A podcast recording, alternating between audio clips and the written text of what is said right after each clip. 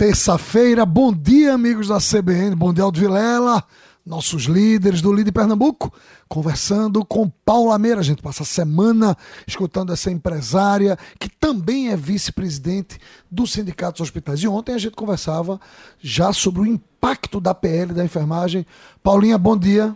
Bom dia, Drayton. Bom dia, Aldo. É um grande prazer estar aqui esclarecendo o seu público, nosso público, sobre a situação e o drama que a saúde está vivendo nesse momento. Falando especificamente do ambiente de home care, primeiro eu queria contextualizar as pessoas, que pode parecer uma coisa simples, mas às vezes as pessoas não estão ligadas na importância do home care e do que é o home care de fato. Eu queria que você contextualizasse isso. E depois, como é que o setor está absorvendo os impactos da PL da enfermagem? Bom, o setor ele é de fundamental importância para todos aqueles que têm doenças crônicas, para os idosos, para os recém-nascidos que apresentam alguma síndrome, porque ele propõe um tratamento na residência. Então, um tratamento fora do ambiente hospitalar, que são tratamentos de mais longo prazo, ou tratamentos que seriam complementação de uma antibiótico terapia, de um curativo, de um idoso que precisa fazer uma fisioterapia e já não tem mais condição de se locomover tanto. Então, é o tratamento feito no domicílio.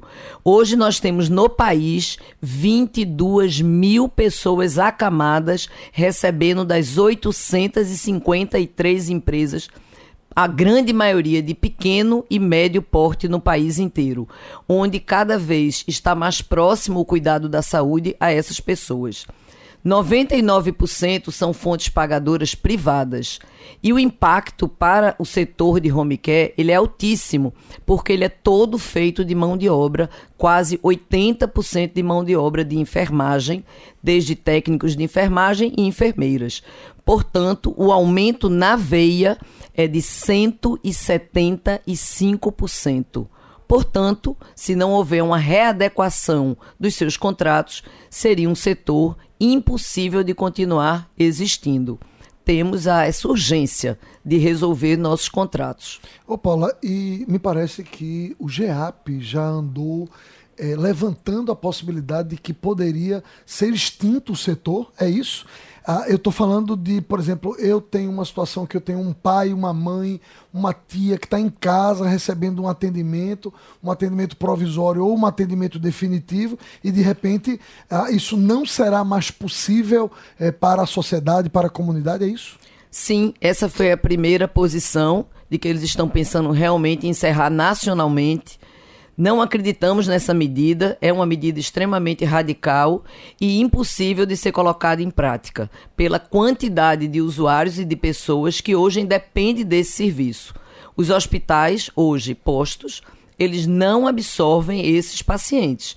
Portanto, eles têm direito a um plano de saúde, eles têm direito a ter um tratamento digno e isso não será possível. Obviamente que deverá haver alguma mediação, talvez seja uma notícia de primeiro impacto acreditamos que essa posição não pode continuar.